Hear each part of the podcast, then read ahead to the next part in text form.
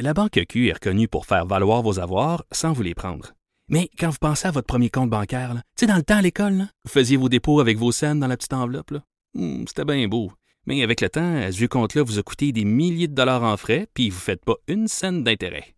Avec la Banque Q, vous obtenez des intérêts élevés et aucun frais sur vos services bancaires courants.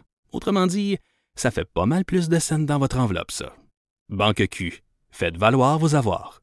Visitez banqueq.ca pour en savoir plus. Andy. On va parler politique américaine avec notre chroniqueur Luc La Liberté qui est en studio. Salut Luc. Bonjour Jonathan. Grosse, grosse semaine pour Donald Trump. tu sais, une semaine parfaite. Quand on Ah oui, regarde le bilan, Luc, il y a évidemment la déconfiture en Iowa des, des démocrates qui sert très bien Donald Trump. On va y revenir dans un instant. Il y a eu euh, le discours sur l'état de l'Union qui était une occasion pour lui de, de- de se mettre de l'avant, d'avoir un discours très positif. Et évidemment, il y a eu son acquittement dans le procès en destitution. Commençons par ça, si tu veux bien, l'attitude de Donald Trump hier. Ouais. Moi, je, je sais que le personnage ne nous surprend plus, mais il reste que, et on en parlait hier à la joute, on avait un débat. Moi, si j'avais été un stratège de Donald Trump, j'aurais dit, là, on- va se la jouer humble. Parce que c'est quand même un procès en destitution, là, tu sais. Il l'aurait joué comme Bill Clinton en 1900. Ben oui, c'est ça. On a même fait la, confi- la, compa- la- la- la- la comparaison hier avec le discours de, de Bill Clinton, qui lui était comme bon, euh, je m'excuse d'avoir fait passer les Américains euh, au travers de cette épreuve-là. On passe à l'autre chose. Mais Trump hier, il était totalement triomphant, voire même très baveux. Et, et ça va au-delà. Oui, écoute, c'était surréaliste. C'est euh, la, la- la Maison Blanche transformée en, en soap là, ou en, en téléroman euh, spectaculaire, en télé-réalité.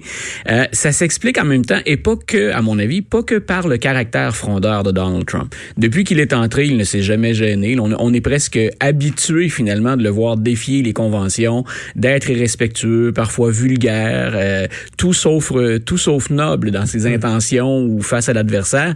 Euh, ça s'explique.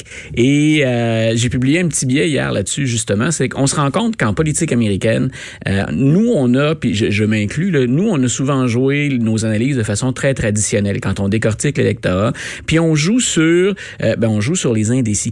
Et ce qui ressort de plus en plus, on s'en doutait, mais ça se confirme, c'est qu'il en reste pratiquement pas d'indécis. Euh, ils feront peut-être même pas la différence finalement. Ce qui va faire la différence, c'est Allez-vous sortir et allez-vous voter? Donc, euh, si on la joue sur les indécis du côté démocrate, puis qu'on cible en disant quel est notre meilleur candidat, peut-être même qu'on fait fausse route. Donald Trump, lui, cette stratégie-là, elle le sert. Et c'était très clair dans le discours sur l'état de l'Union, et c'était très clair hier qu'il ne fera pas dans la dentelle, et que l'idée, c'est de galvaniser ses troupes, sa base. Et euh, une des surprises qu'il a créées en 2016, c'est d'avoir fait voter des gens, non seulement de leur avoir donné une voix, mais d'avoir fait voter des gens qui ne se déplacent pas habituellement pour aller voter. Des gens que le système, en quelque sorte, échappait ou avait perdu pour X raisons. Donc, quand on écoute le discours sur l'état de l'Union, moi, j'ai rarement entendu, puis on, on a eu des cas qu'on qualifiait d'extrêmes. Monsieur Bush euh, était pas particulièrement dans la dentelle. C'était une politique étrangère qui était très vigoureuse. Mais remonter dans le temps, les présidents, habituellement, ils ont toujours pris la peine de s'exprimer au nom de tous les Américains ou encore de viser tous les Américains. Le discours de, sur l'état de l'Union, c'est si vous êtes dans le 49 de gens satisfaits, là, voici, je livre la marchandise. Les autres, ils disent pas ça comme ça, mais c'est un peu qu'est-ce que j'en ai à branler, qu'est-ce que j'en ai à foutre? Et on l'a senti, bien sûr, défier les démocrates. Donc, on joue sur, ben, on a un feu qui est là, on va, on va maintenir la flamme, on va l'alimenter, puis on espère que ça va nous porter à l'élection. Et hier, on a eu le droit au même scénario. Écoute, c'était spectaculaire hier. Non seulement on pouvait mentir, ce qu'il a fait en passant dans le discours sur l'état de l'Union, il y a quand même un certain nombre de faits qu'on ne peut pas nier, entre autres au plan économique. Il pouvait se contenter de dire l'économie va bien, puis il a raison. Euh, mais d'inventer des J'ai chiffres- fait alternatif, entre autres. ben voilà, des faits alternatifs. Donc, euh, expression qu'on doit à Kellyanne Conway, mais Ouais. il, il a même utilisé, je sais pas combien de fois, le mot historique. Ça ne s'est jamais vu dans l'histoire des États-Unis. Vous êtes un peu, regarde juste il y a cinq ans, puis ça fonctionnait de la même manière. Donc, euh, hier, on a eu droit à ça. Et, écoute, c'était une célébration, c'était une fête, un party de la victoire. Le président vient quand même de s'en sauver par, au Sénat par 51 contre 49. Ben oui. Donc, écoute, c'est un vote historiquement serré. Là. On a trois procédures de destitution dans l'histoire. Il y a Andrew Johnson qui, en 1868, ne s'en était tiré que par un seul vote. Et, là, euh, ben, on est parvenu à rallier les troupes et à jouer sur la discipline. Euh, mais c'est quand même 51-49. Euh, et il y a quand même des faits qui sont troublants. Et il y a même des républicains qui ont dit au Sénat, on reconnaît ce qu'a fait le président, mais on ne pense pas qu'on doive entraîner les États-Unis dans une destitution, pas dans une année électorale en plus au mois de novembre, de toute manière, les électeurs auront l'occasion de se manifester puis de, de, ben, tasser le président si on n'est pas en accord avec lui. Donc, c'est comme si tout ça n'existait pas. Et il a attaqué de façon euh, partie particulièrement, j'ai envie de dire, efficace si on joue sur les sondages puis on joue sur ses partisans. Mais voilà, on, est dans la, dans la politique partisane jusqu'au bout. C'est une vérité. On utilise souvent toutes sortes de métaphores, puis, mais on a le droit à un combat extrême actuellement. On n'est plus dans, dans, la dentelle. On dit souvent que c'est un combat, la joute politique. On a un combat extrême. Mais cette absence d'indécis, là, ou à peu près, là, on, on l'attribue à quoi? Pas juste à Donald Trump. C'est la dynamique américaine, la polarisation du débat. Voilà, avec le temps. Puis ce qu'on démontre, c'est que finalement, les électeurs ont envie, euh, la, la, la, les, les, statistiques ou les, les hypothèses que, que, que j'évoque quand je parle de ils sont presque disparus, les, les indécis, euh, c'est une prof, une politicologue, une prof de sciences politiques qui s'est intéressée à ça. Puis elle a dit, moi, j'ai analysé l'élection 2016, j'ai analysé l'élection euh, de mi-mandat 2018, et on constate que les enjeux sont pas disparus. C'est pas que c'est insignifiant puis que les, les, euh, les électeurs ne s'intéressent plus à ça. C'est qu'on veut tout simplement se ranger dans un camp ou dans l'autre, ou encore punir quelqu'un. Et elle dit, aux élections de mi-mandat, on s'est fendu en quatre pour voir quels étaient les enjeux qui avaient fait la différence. Parce que les démocrates ont quand même effectué 41 gains à la Chambre des représentants, c'est beaucoup, 41 sièges, et ça leur confère une majorité. C'est pour ça que Mme Pelosi est constamment dans l'actualité, mhm. entre autres. Donc, puis on a regardé, mais on a dit, les gens, là, ils ont moins voté pour les enjeux que pour punir les politiques républicaines qu'on n'aimait pas, pour passer un message au président.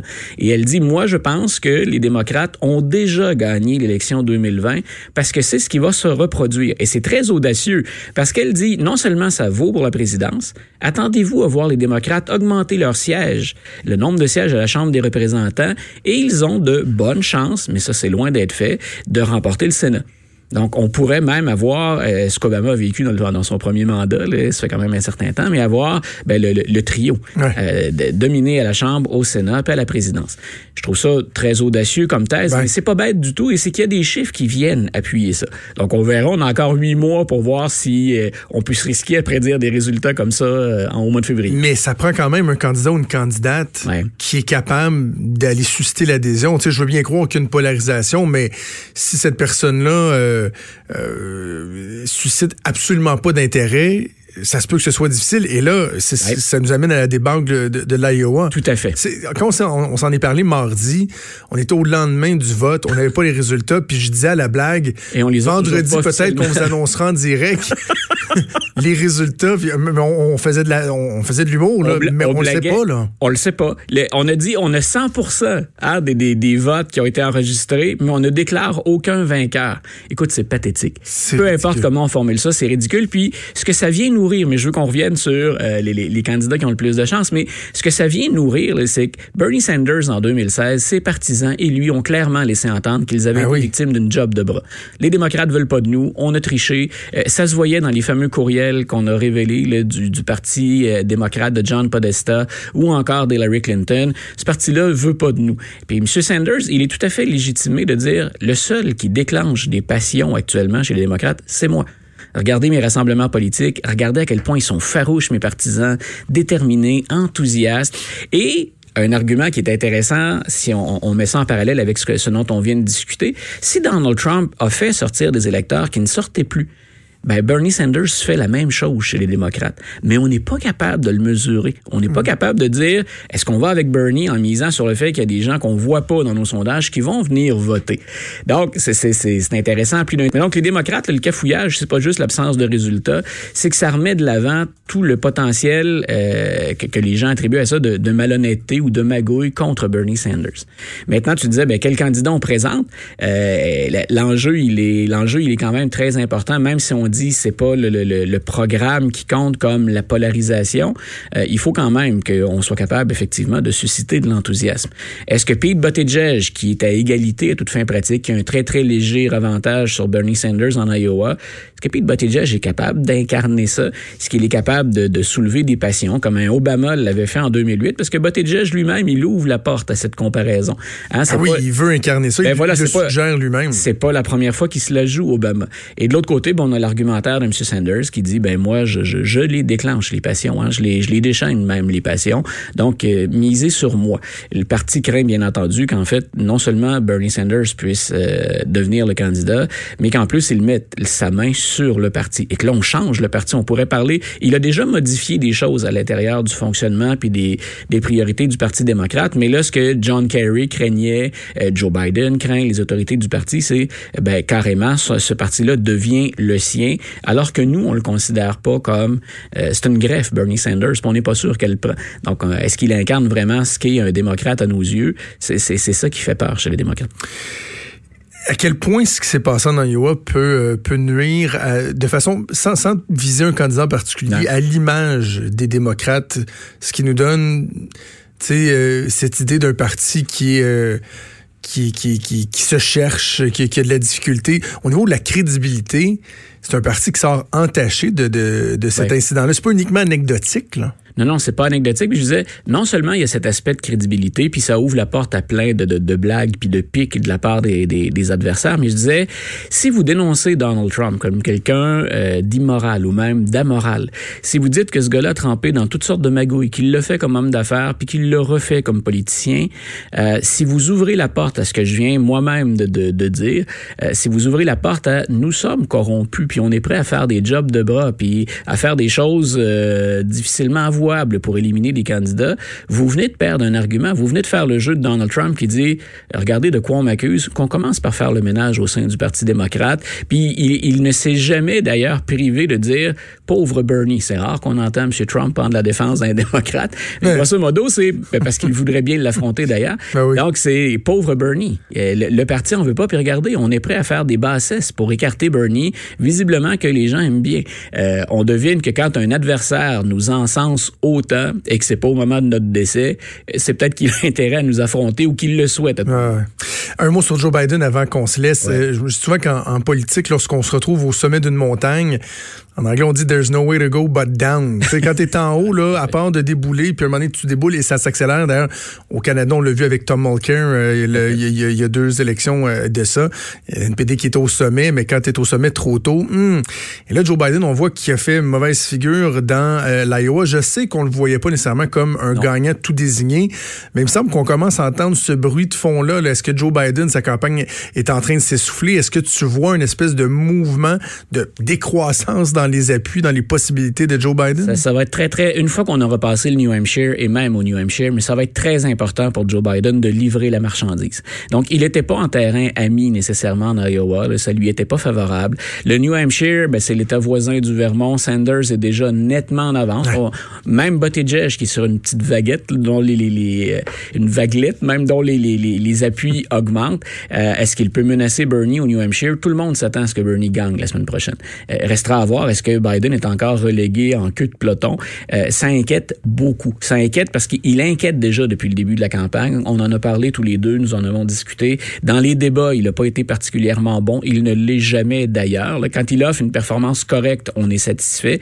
Il n'y a pas d'enthousiasme autour de sa campagne. Il y a des donateurs qui menacent de quitter le navire. Donc, il, doit livrer des, des, des, euh, des, chiffres à un moment donné. Il doit livrer la, la marchandise. Et ben, on va peut-être attendre le troisième, le quatrième état. Qu'on sera jusqu'au super mardi qui serait, dans son cas, peut-être le test ultime parce qu'on va avoir Michael Bloomberg qui va oui. être là. Et moi, ça fait déjà quelques, quelques fois où on discute puis je te dis, tenez-les pas trop loin, M. Bloomberg. Ah oui. Il grimpe dans les sondages, il ne le fait qu'à coup de publicité, mais à un moment donné, il pourrait créer une surprise. Puis les démocrates, une fois, entre guillemets, mal pris, pourraient se dire, peut-être coller à Michael plutôt qu'à Joe parce que on, on, craint que Joe ne s'écrase. Quelle date le super mardi? Le 3 mars. 3 mars. Donc on va suivre ça on assurément on ensemble. On va égrener quelques, quelques primaires d'ici là. Puis ensuite, ben, le, le, premier grand coup, le Super Tuesday le 3 mars. Parfait. On va suivre ça ensemble. Luc, on se reparle euh, la semaine prochaine. Bon, bon pelletage. va braver la tempête. Là. Allez. bye. Salut.